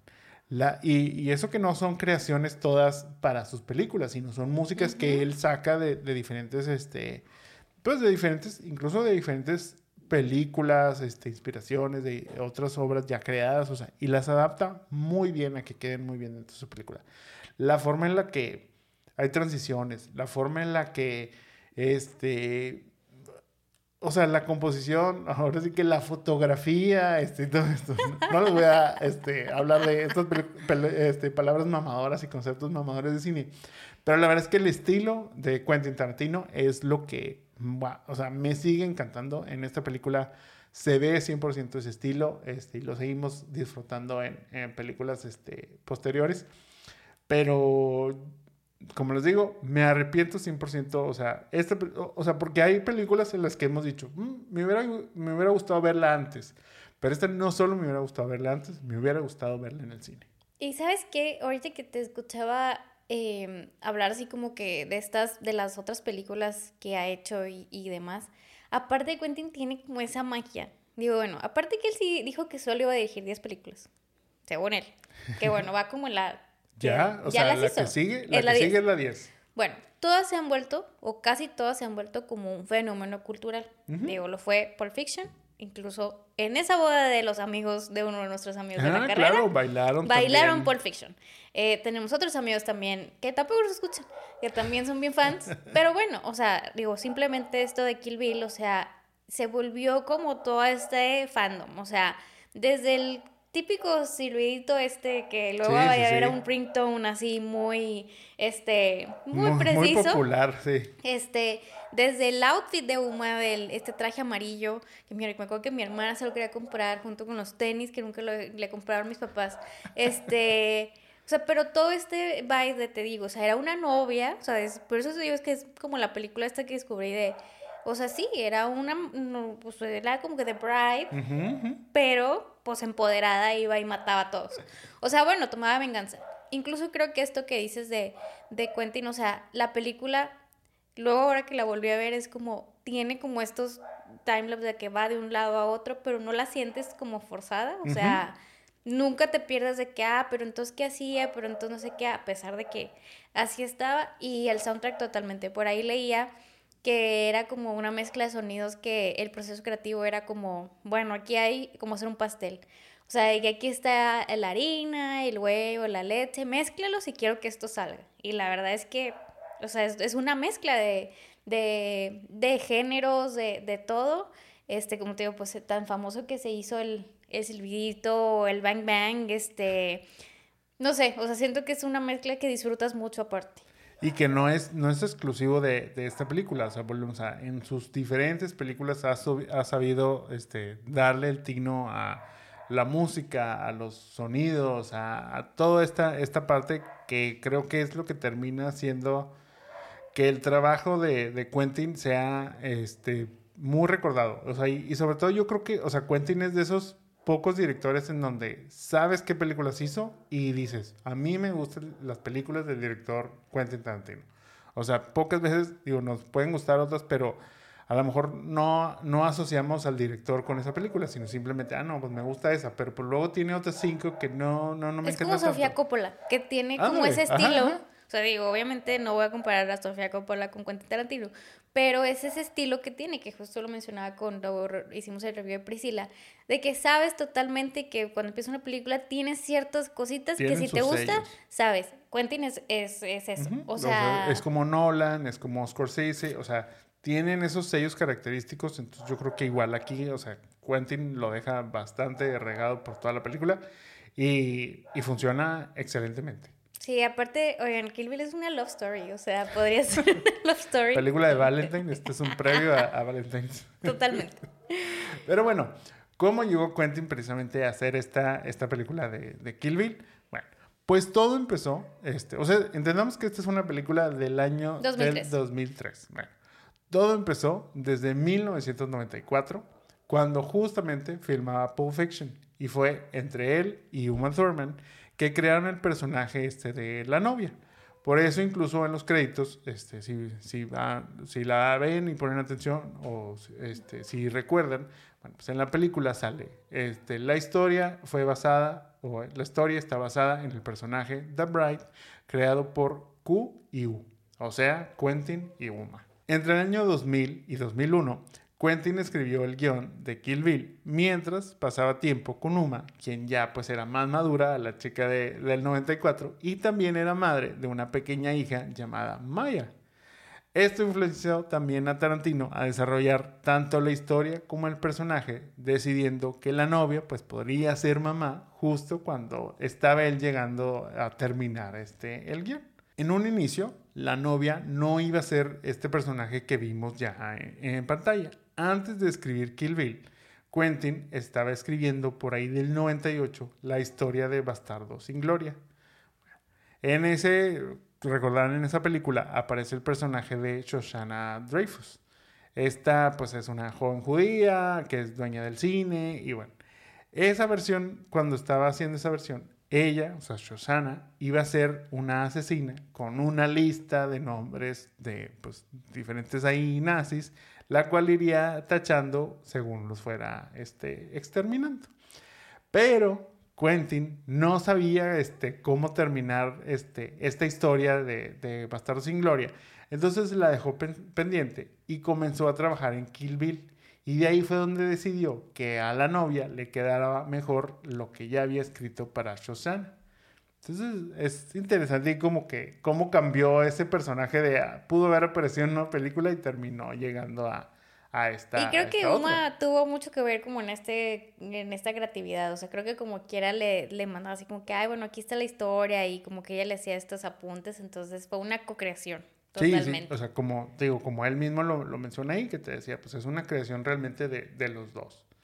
En cuanto ya a la realización de, de Kill Bill, bueno, Quentin este, ve a, Kill Bill como un homenaje a la película de Lady Snowblood. Esta es de 1973 y es una película japonesa dirigida por Toshiya Fujita, eh, en donde, bueno, esta película justamente, o sea, está basada en un manga con el mismo nombre y cuya historia es sobre Yuki, una chica quien busca venganza hacia tres personas que acabaron con la vida de su madre y su medio hermano. Lady Snowblood también es contada en orden no cronológico, brincando entre el presente y el pasado. O sea, similitudes 100% hay, pero él, él, lo, él lo maneja como, pues era una, una, este, pues ahora sí como un homenaje a, esta cuestión. Tú también mencionabas lo de el, el, traje, el traje amarillo y todo eso. Bueno, pues también el traje amarillo sale de la, o sea, o está inspirado en este Bruce Lee o sea, Bruce Lee utiliza también un traje así amarillo con la, con la cinta negra, o sea, entonces por eso es como que empezó a tomar todos esos aspectos de, de la cultura del cine japonés sobre todo. O sea, este cine que no, o sea, llamamos cine que es violento, o sea, porque hay mucho, mucha violencia así como lo vemos aquí en Kill Bill, pero siento que es inspiración 100% a todo lo que, lo que realiza aquí Quentin y lo que terminamos, terminamos viendo. Ya bueno, pasando a lo que es la película, bueno, pues comenzamos con una este, escena blanco y negro, donde vemos a la novia en el piso, toda malherida, hablando con alguien cuya cara no vemos. Pero cuando se acerca este, y comienza a limpiar sus heridas, en el pañuelo vemos el nombre de Bill. Escuchamos como Bill saca un arma y la novia, al verse amenazada, le dice, Bill estuve, ¡pum! Bill dispara y corren los créditos. Escuchamos Bang Bang de Nancy Sinatra y ¡ah, qué buena canción! Hablando de eso mismo, ¿qué opinas del soundtrack de, de Kill Bill? No, pues creo que es, eh, te digo, es como esta mezcla de, de géneros, o sea, esa de Bang Bang, o sea, y luego tenemos eso que describe perfectamente qué pasó. Este, pero luego también, por ejemplo, tenemos la escena de los del wuhu, de la, de los wuhu, o sea, como que es súper pegajosa y luego como todas estas las escenas que tienen este pues sonidos este específicos, o sea, como te dije, ya se va a chatar, o sea, que sale este sonido así como Sí, este estridente de Pero siento que eso es parte de el estilo de Quentin. O sea, siempre lo hace, este, pero te digo, no, no es este lineal esto. Y te digo, sé que estamos hablando de, de la 1, pero en la 2, o sea, incluso tiene géneros de que, o sea, cantan a malagueña salerosa, o sea, es como tan diverso que lo hace, pues, como que más padre. Pero todo entra en conjunto muy bien, o sea, es, esa parte en donde, o sea, realmente, eh, eh, mientras escribíamos esto, para que también entiendan un poquito el proceso creativo que, que armamos aquí, mm, o sea, es como que, ok, necesito entrar en, en el mindset de Kill Bill, puse el soundtrack de, de Kill Bill y lo estuvimos eh, también escuchando aquí este, mientras trabajábamos y, y, hacíamos todo esto. Y la verdad es que es un, o sea, un soundtrack que, que es muy a gusto de escuchar. O sea, tiene esa combinación de, de pues, esta, esta canción de Bang Bang de Nancy Sinatra, que la verdad es como esa canción, o sea, independientemente de lo que dice, es una canción muy tranquila, o sea, pero a la vez tiene como ese toquecito este de tipo mafia y, y, este algo así. Entonces es como como bastante interesante. Como dices, obviamente está la de la del chiflidito este de mm, Herman, ahorita se me va el nombre, pero ahorita la platicamos ya cuando lleguemos a, a esa escena. Este, o sea, esas y luego pues la mayoría son muchas o este muchas son estas canciones también de de origen japonés, asiático, de estas películas que, que, también pues son parte de esta inspiración, que le dan mucho el mood a esta película. Obviamente te, más adelante lo hablamos, pero pues hay una escena en donde ella ya está en Japón, este, visita diferentes lugares, entonces pues esa, esa ambientación que le da, muy bueno. O sea, yo creo que este soundtrack realmente es para que lo escuchen, para que lo disfruten. Y lo pueden escuchar, yo creo que manejando en su casa, no importa, o sea, la verdad es que es muy, es muy bueno y muy, este, muy satisfactorio, creo, creo yo. Bueno, después ya este, de esta escena muy buena de introducción, vemos ahora sí el comienzo de, pues ya, esta historia que va siendo separada por capítulos. Y yo creo que eso también mueve el sello este, de Quentin eh, que en este caso empezamos obviamente con el capítulo 1, que confusamente se llama número 2. O sea, entonces, bueno, ya nos sitúa en la ciudad de Pasadena, California, en donde vemos llegar a la novia a un este, bonito vecindario, bastante pintoresco. Me recordó mucho incluso la, los colores y la estética a lo que fue este, el joven Manos de Tijeras con, con Tim Burton, pero, pero bueno, seguramente eran vecinos. Seguramente. No, lo daría. Este, llega al bonito vecindario, eh, se acerca la novia a la casa, timbra, le abren y truena la tacha. Ahora sí, truena la tacha en cuanto a que empiece ese, ese sonido estridente del se pone este, todo rojo, tiene un pequeño flashback este, la novia y se arman unos chingadas. Aquí me encanta, o sea, esta es parte de lo que me encanta de la película, es que no esperan nada. O sea, los primeros 10 minutos, no han pasado ni los primeros 10 minutos, estoy seguro, y ya está la acción lista. Muy bien por Quentin. Toda esta gran pelea que empiezan a tener se ve detenida cuando llega Nikki, la hija de Janine Bell, que este, en realidad es esta Bernita Green, quien es interpretada por Vivica Fox. Y Bernita también es conocida como Copperhead, que es una ex miembro de las víboras letales y una de las que atacó a la novia junto con Bill. Deciden este, esconder un poquito o bajar las, las armas eh, y pasar a la cocina de una forma más civilizada, en donde este, Bernita le va a preparar el cereal a, su hija y está sacando así. Eh, a Nikki la, la mandaron a su cuarto. Mientras hacían una planeación este, civilizada de donde reanudarían su, su pelea, Bernita, escondiendo una pistola dentro de una caja de cereal de nombre Kaboom, le dispara a la novia, pero falla. Y esta le lanza un cuchillo atinando el pecho de Bernita, quien muere en ese instante. En eso, la novia ve que Nicky se encontraba en la puerta de la cocina viendo lo que había sucedido, a lo cual la novia le dice, te doy la oportunidad de que intentes vengarte cuando seas más grande. Muy bonitos, este, ahí. sí, muy es muy bonita escena, eh, la verdad es mucho amor. No, no, no. Es muy interesante esta, esta línea porque da pie a otras cosas más que ya les platicaremos más adelante. Después de esto, bueno, la novia, como les digo, termina con Copperhead. Se cierra el capítulo 1, tachando ella ya de la lista el nombre, pero podemos ver que ya tiene otros nombres ahí escritos, uno del cual arriba de Copperhead, que ya está tachado. De ahí pasamos al capítulo número 2, el cual se titula, la, el cual se titula perdón, La novia ensangrentada y es un flashback a lo que sucede después del disparo que recibe por parte de Bill. En este capítulo se nos presenta a El Driver, quien es interpretada por Daryl Hannah eh, y entra esa bastante, este, bastante conocida canción de, del Silvidito, eh, en donde pues ella este, la canción se llama Twisted Nerve. Te, dije que aquí tenía el, apunte. Este, Twisted Nerve de Bernard Herrmann.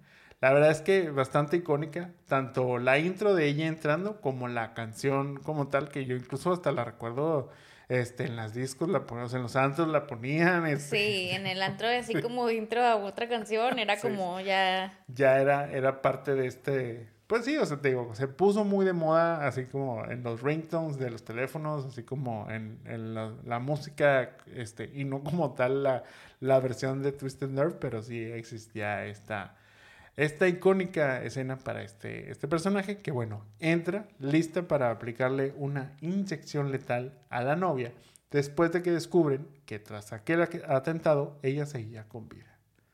Justo momentos antes de inyectarla, Bill llama a California Mountain Snake, que es el nombre de esta, de esta este, asesina, y le dice que la deje así y que solo tomarán acciones si es que Black Mamba despierta. Para su muy mala suerte, cuatro años después, la novia despierta y, tras lograr escapar del hospital, reflexiona acerca de aquel ataque en Palo Alto, repasando las caras de quienes participaron en dicho ataque definiendo así a Oren Ishii, interpretada por Lucy Liu, como su primera en la lista y empieza esa venganza en el orden cronológico, hablando, este, hablando así. La verdad es que, te digo, aquí, o sea, yo estaba muy enganchado en esta historia, o sea, hay cosas muy interesantes, pero sobre todo, bueno, pues, o sea, tú, tú, me decías, iba a empezar ya esta pelea y me decías, ¿quién crees que va a ganar? yo, pues, pues ella, porque ya estaba tachado su nombre. Pero es esa parte donde dices, empezamos a tener estos flashbacks, empezamos a tener, y está muy bien, o sea, está muy padre porque realmente vamos ya conectando todas estas, estas piezas del rompecabezas que hace como que toda esta, toda esta historia más interesante y más, más entretenida, creo, creo yo. Sí, a mí me gusta mucho este, o sea, te digo, no recordaba más bien como que iba en este orden no cronológico, pero a la vez sí este, estos chapters, esta lista, o sea, vuelvo a, y sorry que lo repite tanto, pero es que sé que estamos viendo la 1, pero luego, o sea, precisamente ver la 2 es como muy interesante ver, bueno, cómo llegó ahí. O sea, este, pero, no sé, o sea, siento que la historia en sí es como muy, pues muy padre, o sea, está como, digo, y los personajes creo que, pues sí, este, hizo un buen cast entre los personajes. O sea, este, esta, este, banda de bandidos o matones o no sé. O sea, creo que pues cada uno tiene sus cosas, pero a la vez son como muy en común como un grupo.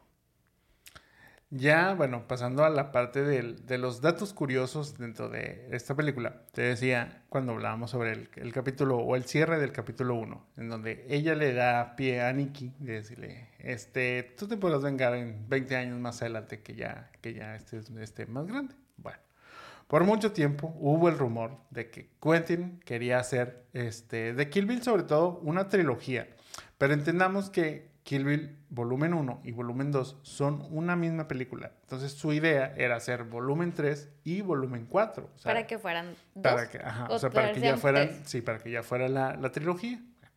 Este, entonces, digo, existían como las teorías de qué planeaba hacer para, para estas dos películas. Primero, se decía que este, esta iba a ser como, ah, bueno, aparte de esto iba a ser dos precuelas este, animadas a esta, este, a esta, sí, o sea, esta historia, en donde este, tenía como que la idea de, hacer el origen de estas este, Deadly Vipers y tener a, la novia participando dentro de este grupo y ver así todo eso. Y también el origen de Bill, en donde estaría Bill junto con sus tres padrinos, que es este Hattori Hanzo, que lo vemos en, esta película, a Esteban Bijayo y a Pai Mei, que ellos aparecen, bueno, hasta ya la, la, segunda, la segunda parte. Pero, pero, en distintas entrevistas y apariciones, Quentin, este, pues ahí como que platicaba un poquito de qué podría ser como este volumen 3. Y justamente, pues ese volumen 3 está puesto sobre la mesa gracias a esa línea que le dio este, la novia a Nikki, en donde pues este, esta venganza sucedería, te digo, 20 años después que, o sea, de esta película original.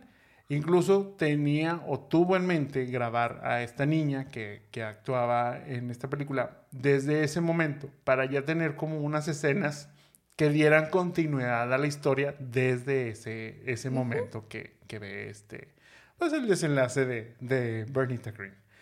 En el 2009, Tarantino dijo en una entrevista que tendría Kill Bill 3 lista para el 2014. Pero como buenos viajeros en el tiempo que somos, les podemos asegurar que eso no pasó. este, todavía en el 2019 contó que tras reunirse con Uma Thurman, con quien se había ahí peleado este, un poquito, pues volvió a nacer la idea de hacer esta, esta tercera parte de Kill Bill. Incluso em, contaría con la actuación de Maya Hawk. Pues sí, es obvio. Que obviamente sería la hija de la novia. Todavía más recientemente, esta Vivica Fox, que este, esta Copperhead, le volvió a plantear la idea de retomar el proyecto de, del volumen 3 y que en esta película podrían usar a Zendaya como el personaje de Nikki 20 años después. Suena interesante, fíjate.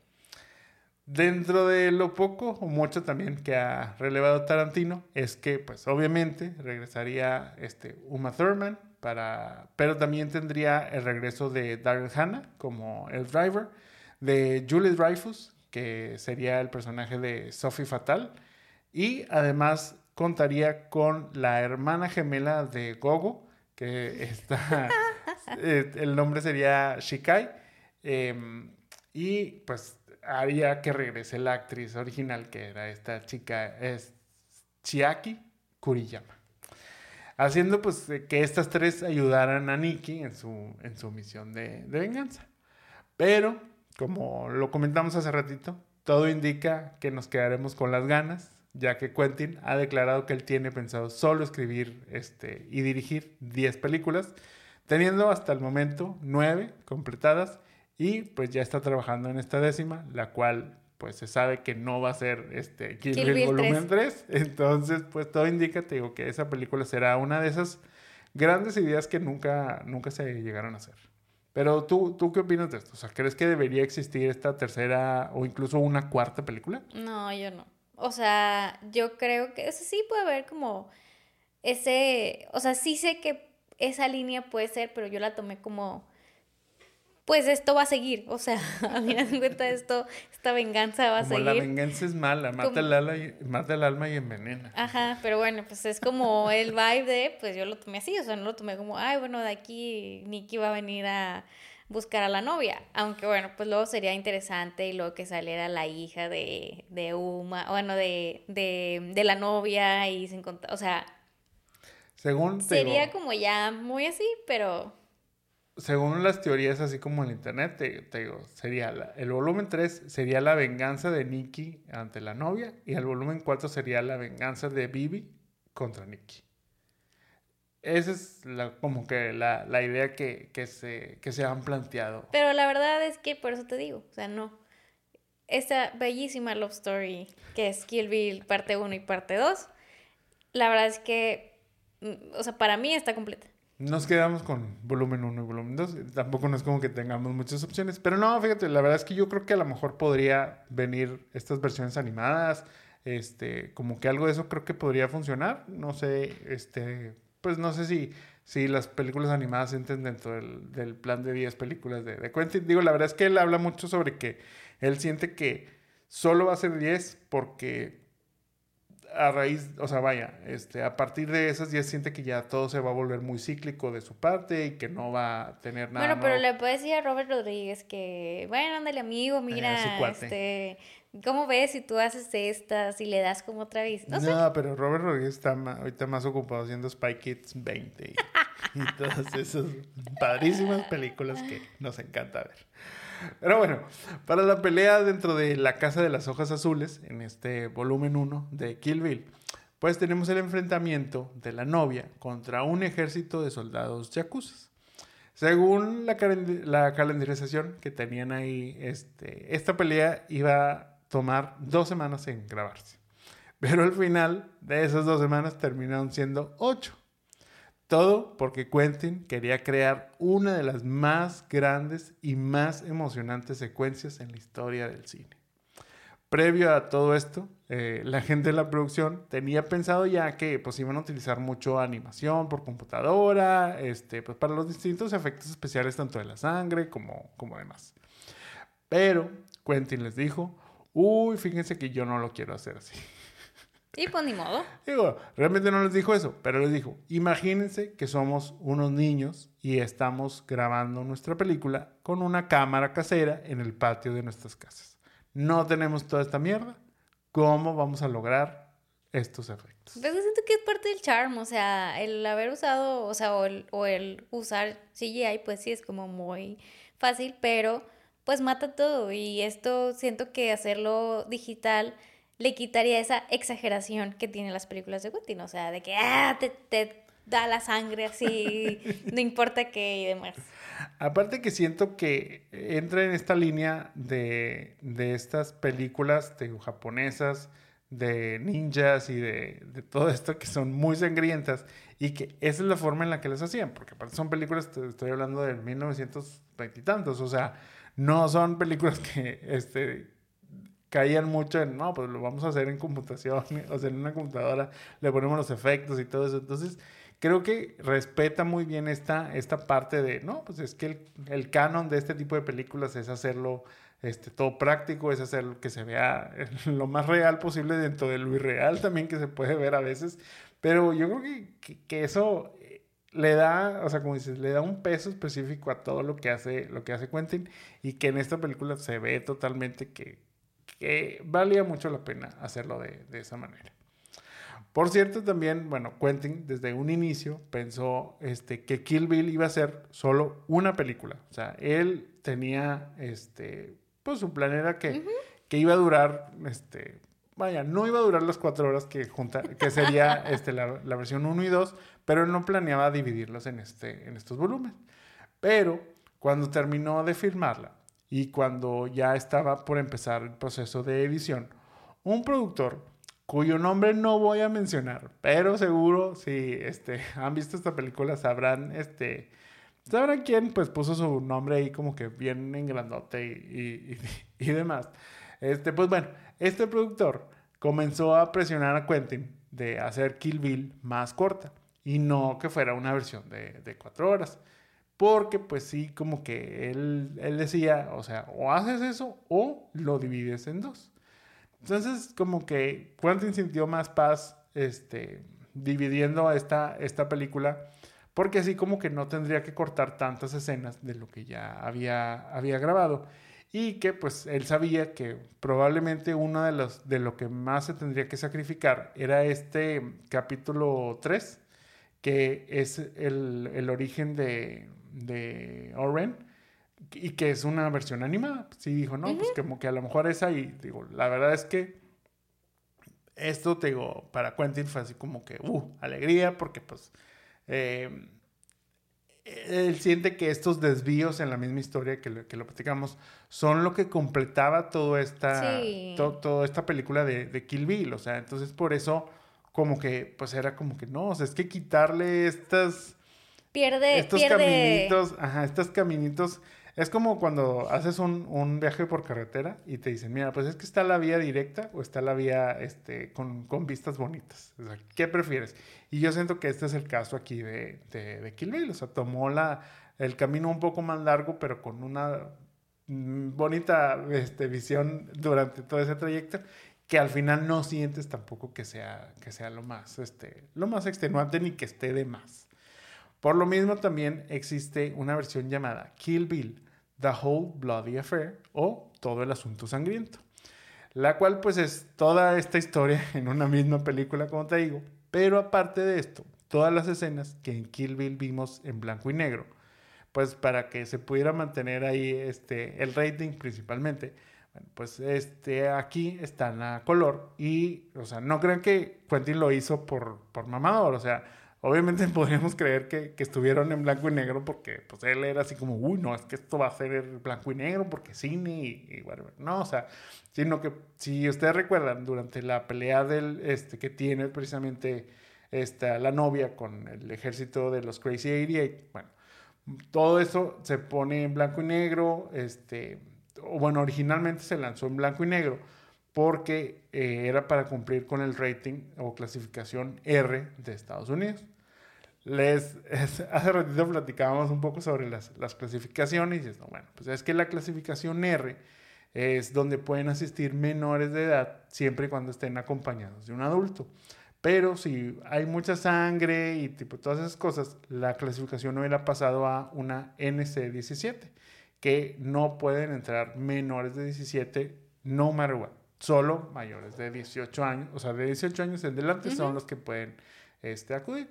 Entonces, pues, mejor este, Quentin decidió ponerlo en blanco y negro para que no se viera el rojo de la sangre y no generara este, este rating.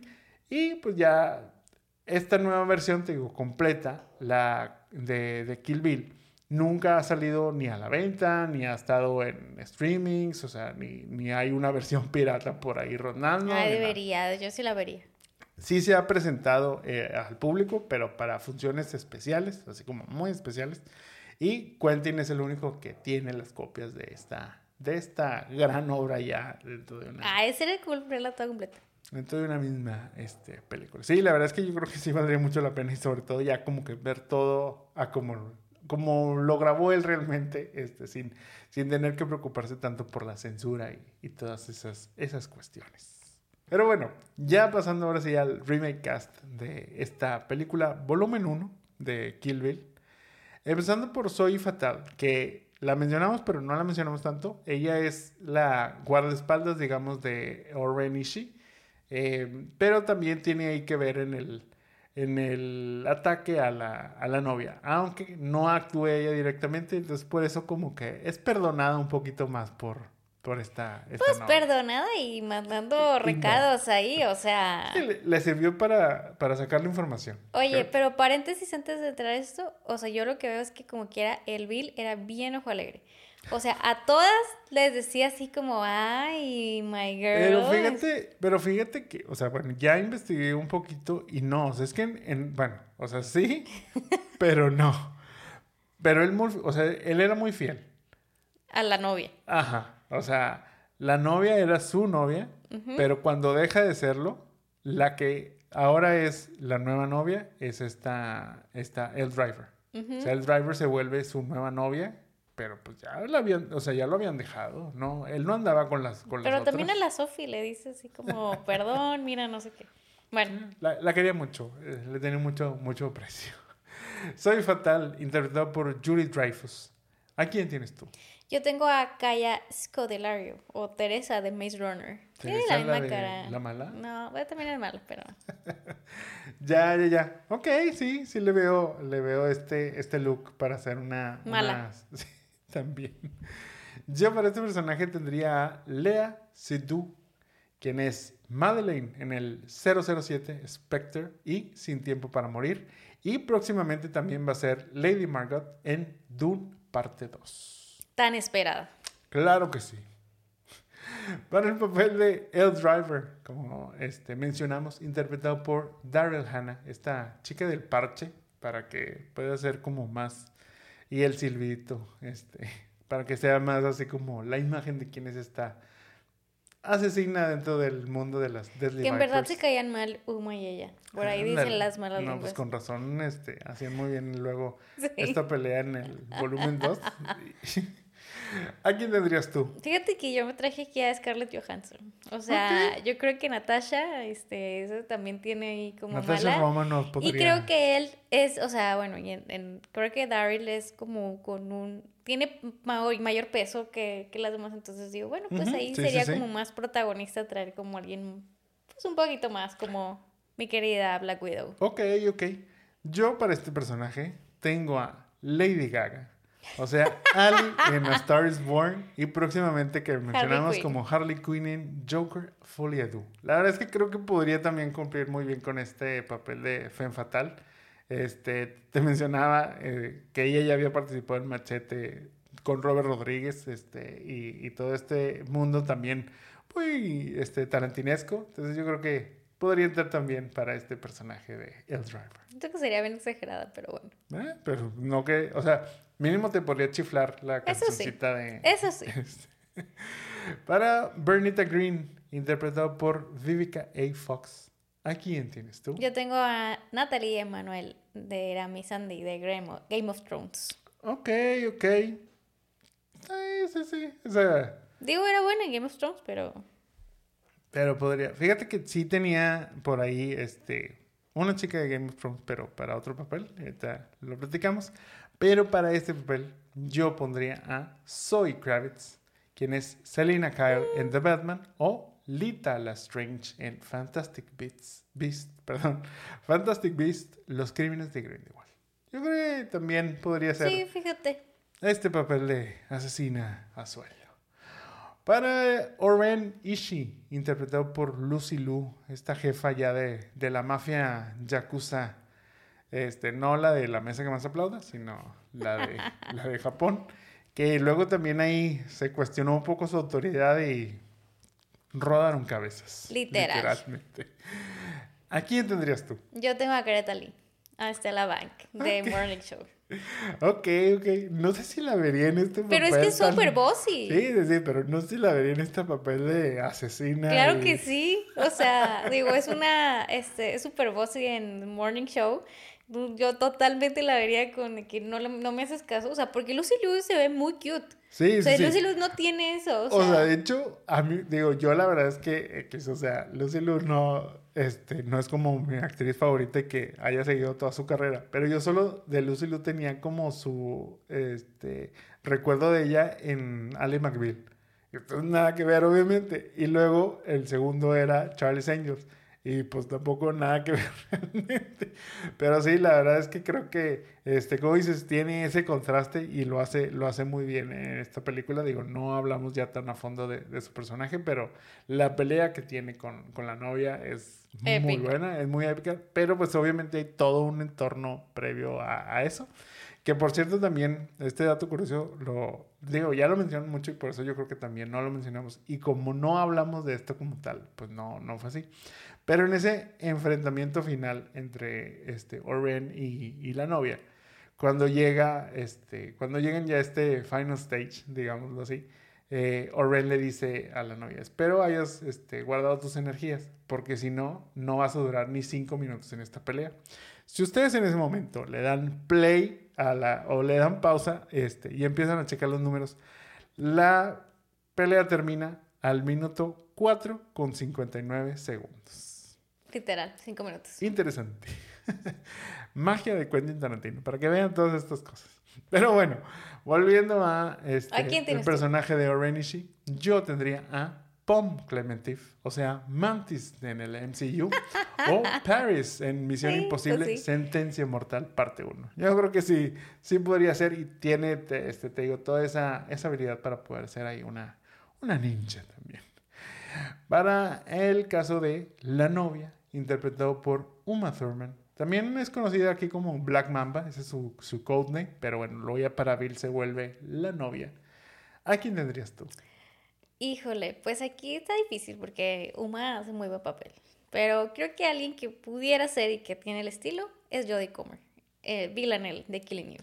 Ok, ok, sí. O sea, es esa parte sweet o ingenua, que bueno, Villanelle era muy ingenua en Killing Eve, pero pues puede ser bastante matona como también era Villanelle. Sí, sí, sí, digo, yo creo que sí la este, consideré ahí bastante para, para este papel. Tenía también, digo, y tú, o sea, no vas a saber, y como ya borré su nombre porque la tenía, no voy a saberme el nombre. Pero esta chica que apareció en, en Ahsoka como una Sith, la verdad es que, o sea, para mí quedaba muy bien. Pero te lo dije, cuando empecé a hacer el cast, empecé a hacer un cast muy joven. Y luego como que dije, no, no, no, o sea, creo que este cast puede Guárdalo para la 3 y la 4. Sí, claro.